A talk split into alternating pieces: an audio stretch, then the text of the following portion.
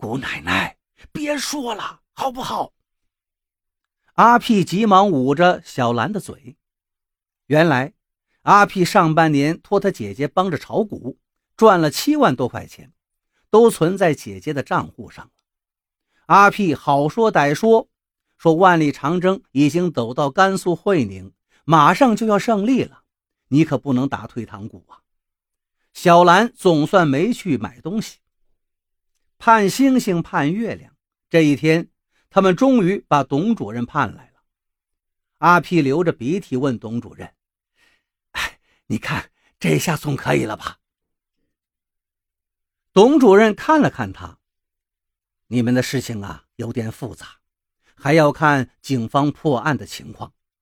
再有，我们实行的是三级入户调查制度，除了街道、社区，还要区民政办入户调查才行。你们还得再等等。还要等啊！阿屁跟小兰差点哭出来了。一位工作人员说道。不过看你们眼前这个样子呀，确实挺困难。我们会先把救灾的棉衣跟棉被给你们送一些过来。一听此话，阿屁跟小兰激动的浑身发抖，哭的是上气不接下气。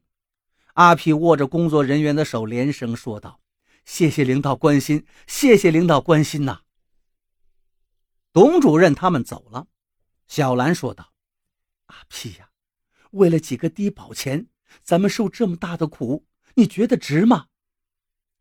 阿屁见老婆又打退堂鼓，不由得有些生气了。你们女人就是眼光短浅，苦几天，实惠好多年呀。现在就是黎明前的黑暗，懂吗？董主任他们亲眼看到了阿屁家里的境况，所以急事急办，马上就向上面反映。区民政办的人立即上门了解情况了。面对着这个一贫如洗的家庭，面对着喷嚏不断的阿屁两口子，区民政办的同志甚至不由得红了眼圈。这个家庭竟穷到什么东西都没有了，我们还是第一次见到这种情况。这样的百姓不享受国家的低保政策，让谁享受啊？一股暖流涌上了阿皮的心头，唉，这些日子的罪可算是没白受。就在这时，阿皮家门外却停下一辆大卡车，车上装满了家具电器。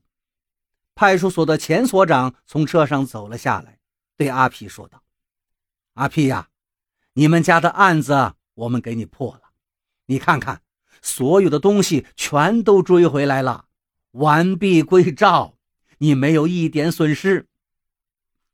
小兰一听，又惊又喜，好奇的问道：“你们是怎么破的案呀？”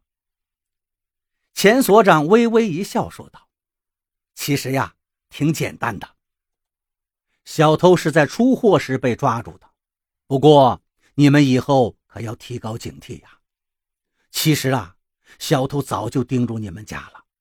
审讯的时候，他们交代说，有一天听到你们两口子在饭店里说，今年炒股票挣了七万多块钱，要换房子了，于是就开始跟踪你们，然后趁你们出门的机会啊，把你们家里东西都搬完了。听了钱所长的话，区民政办的人瞪大了眼睛，对阿皮道：“原来你家里还炒着股票啊！”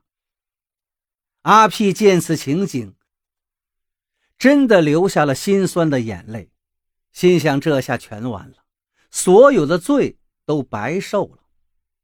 后来，这件事在当地就成为一个笑谈，大家一见阿屁就会问：“阿屁，低保申请到了吗？”